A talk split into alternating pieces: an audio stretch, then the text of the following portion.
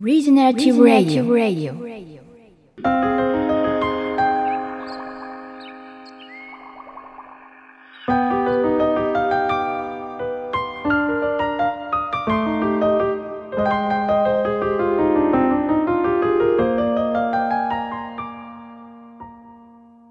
んかそういうこうエコロジーに関わるなんかアーティストとかでなんか注目されてるアーティストとか他にいたらなんかぜひ教えてもらいたいなと思うんですけど。えっと、いくつかいいんですけれども、あの、ベルリン在住のアーティストで、あの、パフォーマンスだったりとか、あの、コンテンポラリーアートの領域で活動しているナイル・ケティングっていうアーティストがいて、あの、彼の作品っていうのも非常にエコロジカルな思想だったり、身体性の拡張っていう意味では面白いなという、うん思っています。あの特にポストインターネット時代のアーティストの一人として注目される流れが多いんですけど、あの、ナイの作品の特徴としては、こう、うん、インターネットだったりとか、そういったあのコネクトされていくあの私たちっていう、結構やっぱりその文脈の中では、あのそこからこうアウアウトして、抜け出して、あの考えていかなきゃいけないよねっていう、こう、ネットワークに組み込まれて、こう、コントロールされてるだけじゃダメだよねっていう議論が多い中で、その中で、コネクトされてる自分っていうものも否定しないし、むしろその中でどうやって自分を確立して、どうやってフロー、自分の流れのフローを生み出していくかっていう順応型のあの考え方を持ってなと思っていて、あの、インターネットの中にこう組み込まれている私たちの生活だけど、そこには新しい時間軸だっ、空間性っていうのが広がってるっていうのは、よく作品を見て感じるところですね。うん。なんか、この前の、そうんの、あの、篠原正武さんと山本幸輝さんのの対談のイベントでも、なんかちょっとそういうは、あの、ナイルさんの話が出てたんですけど、なんかまさにそういうこうインスタレーションとか、まあ、光とか音とかを連関させていくのがすごく上手な方だっていう話があって、で、そういう中で、その状況をこうの中でこう自分自身を置き直していくというか、なんか作り直していくみたいなことが、なんかすごく、まあ、うまいみたいな話をね、されてたんですけど、そういう視点ってすごく面白いなっていうのを感じたんですよね。うん、そうですね。最新作、リマインカルムっていう作品を彼は作っていたんですけど、それってあの、例えば災害だったり、こういった、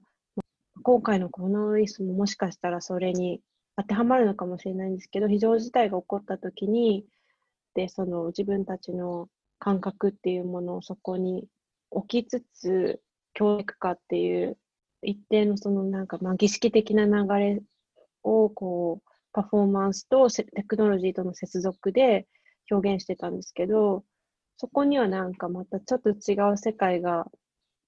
あって、もしかしたらこれが少し先の私たちの考え方にもつながってくるのかなっていうようなあのアンビエンス、環境っていうのが出たのかなっていう気がします。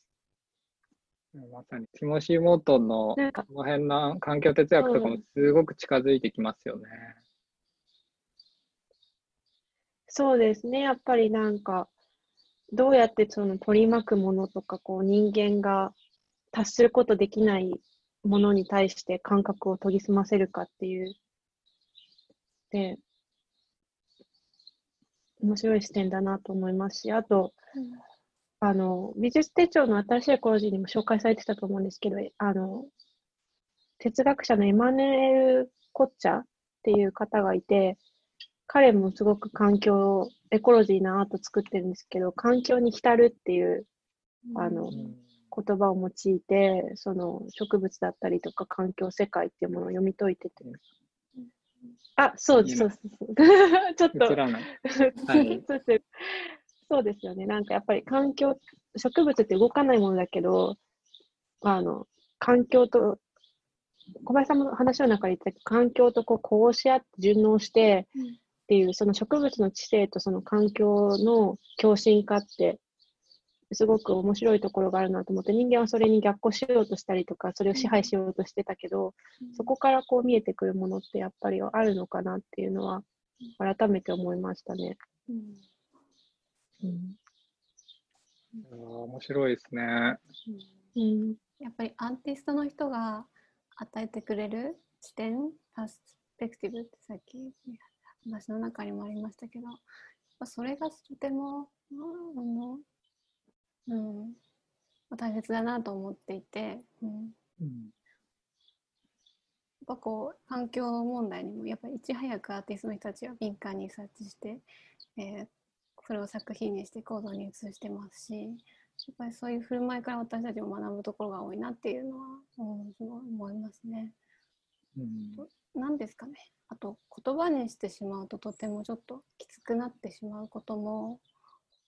あと受け取れない感覚っていうのもアーティストの人たちがそういう見えない存在たちの声をいろいろサウンドだったりアートに変換させて感覚に変えていってくれることで私たちもなんか思考を超えた深いところでなんか素直に受け取れてうん。なんか向き合う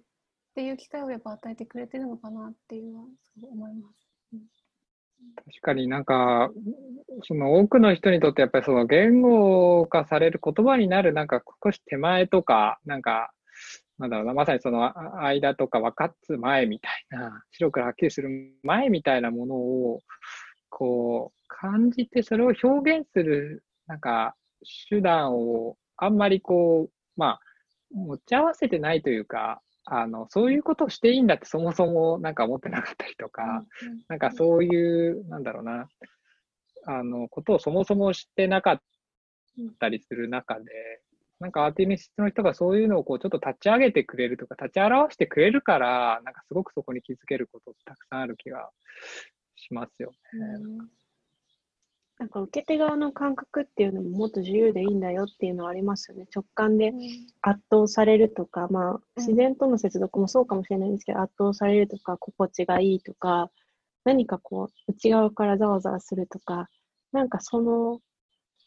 感覚を信じていい気がするんですよね。もうちょっとこう、日常から。うん。そうですよね。なんかそういう直感を素直に表現するっていうことをすごくあのおヨーロッパの方たちとかなんか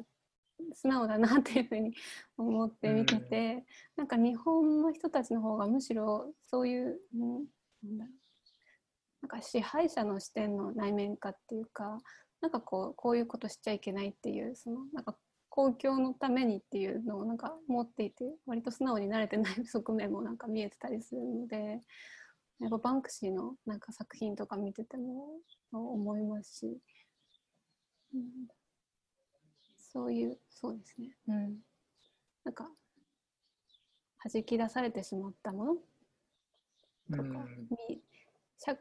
見えない存在じゃなくて実は見えなくさせられてしまった存在に対してとかもっと素直に声を上げていいなと思いますね。なんかそういうきっかけにアートがなっていくとすごく素敵だなと思いうんそういうのがすごく大事なかこう時代のタイミングでもあるんですよね、きっとね。ます。うんなんかそのこれだけコロジーとこうアーティアートで、コロジーに関わるアートがすごくいろんなところで立ち現れてるっていうのは、なんかそういうこともある気がしますね。うん。うん、多分その人間中心的な考え方っていうのが通用しなくなってきてる時に価値観もその今までの流れの中にとらわれてたらきっとねこの先っていうのは見えないんだろうなっていう気はするので、うん、どうやってその拡張していくかっていうのはすごく重要なポイントだと思います。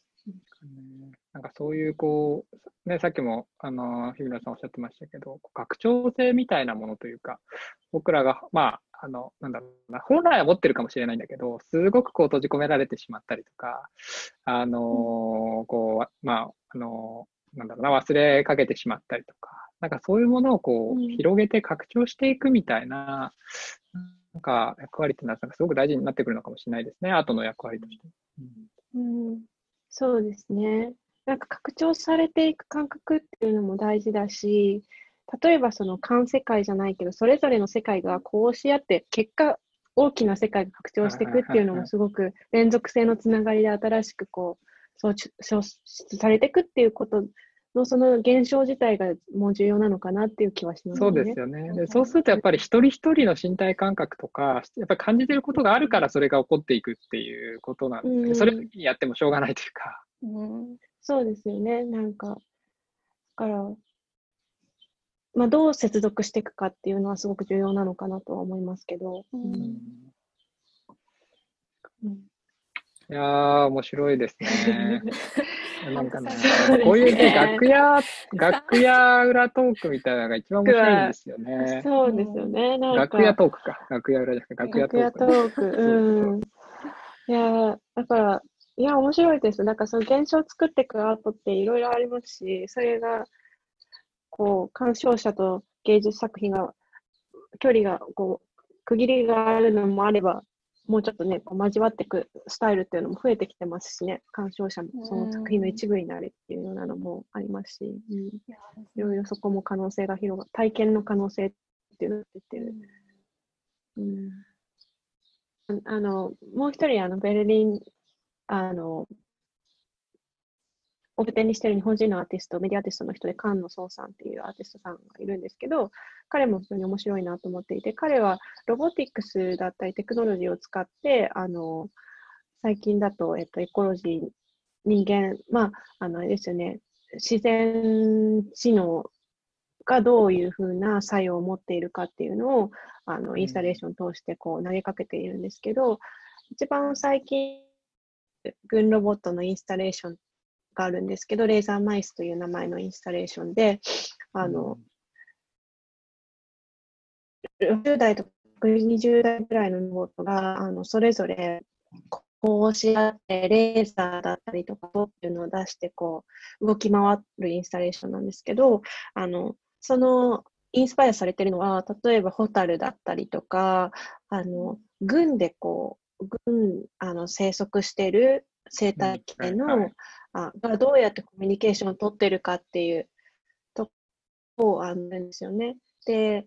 あの自然界で起こるこういうし自己組織化、セルフオーガニックシステムっていうものをフォーカスする、あのメディアアートの作品って結構最近また再注目されてるんですけど、その中で彼はあの音と光を使ってあの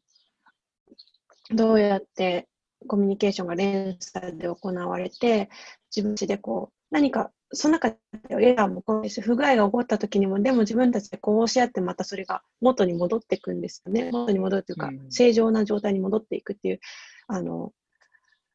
うん、指示、指示系統がこうなくても自分たちで自律的に振る舞って、創発の現象を引き起こすっていうのが、あの、すごく要になってきてると思うんですけど、その創発っていうものが私たちの社会の中にもどれだけ重要かっていうのをこう考えさせられる、あの、自律的な要素がこう集積して組織化することで、あの、ぐざね、結果的には生まれてくるんだけど、個々はただ光を発して音を出してるっていう単純な動作だけなんですよね。でも面白いですよね本当に、結果魚の、そう、はいはいまとまっていくっていう。そう、うん魚のね、群れとか鳥の群れとか、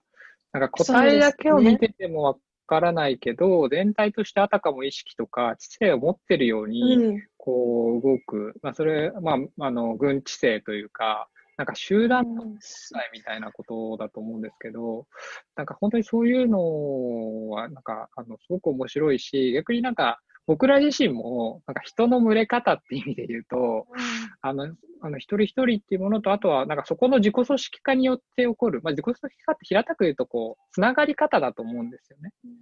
で、そのつながり合い方が変わっていくことで、集団としての動態が変わっていくっていうのは、なんかすごくこう、まあ、学ぶことも多いし、なんか自分たち自身にも、なんかすごく大事なテーマなのかなって思いましたね。うん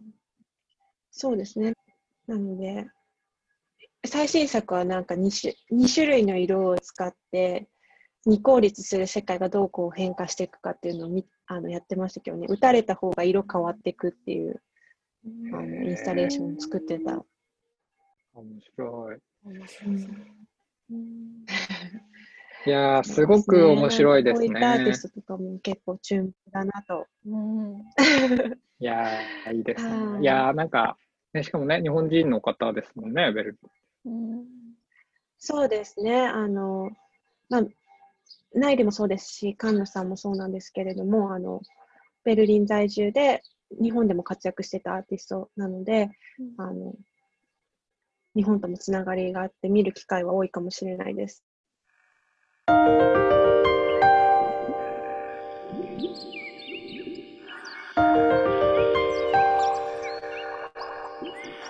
はい、えー、前回は人の世界に閉じない共生社会をテーマにベルリン在住のデザインリサーチャー日比野咲さんをお迎えしてお届けしました、え、コロナ後のベルリンの人々の暮らしですとか政府の対応の方法あとアートやエコロジーについてさまざまなお話をお伺いしましたね。そうですね。本当にそのコロナを経て、そのベルリン、まあ、あの、日比野さんベルリン在住なので、まあ、ベルリンを中心にヨーロッパで起こってる、その、なんだろうな、人とこう、自然の、なんだろう、関係性というか、そこに対する気づきとか、アウェアネスの市民レベルの変化っていうものと、こう、行政のその対応がこうシンクロして相互作用で起こっていく感じとか、すごく面白かったなっていうのと、うん、あとは印象に残ってるのは、あの、やっぱり後半は特にアートというかエコロジーかけるアートっていう領域でやつなんですけど、まあ、それこそ微生物とか、うん、あるいは、まあ、その、なんだろうな、まあ、あの、生態系とか、その、なんだろう見、見えないつながりを感じ取るきっかけというか、その入り口をこう、ちょっと、なんだろう、あの、気づかせてくれたりとか、だからそういう、なんだろうな、言葉になる手前の主観とか直感的なものをこう少しこう立ち上げてくれることの豊かさみたいなものを、すごく、なんだろうな、こう、触れられたのは、あの、とても面白かったなと思いますし、なんかその辺のこう、なんだろう、アウェアネスというかシステムの中にいる一人一人のアウェアネスっていう意味で言うと、なんか今日の、あの、東さんとのお話ともすごく実はつながっていくんじゃないかなっていうふうに、うん、思って楽しみにしてます。はい、ね、はい、楽しみです。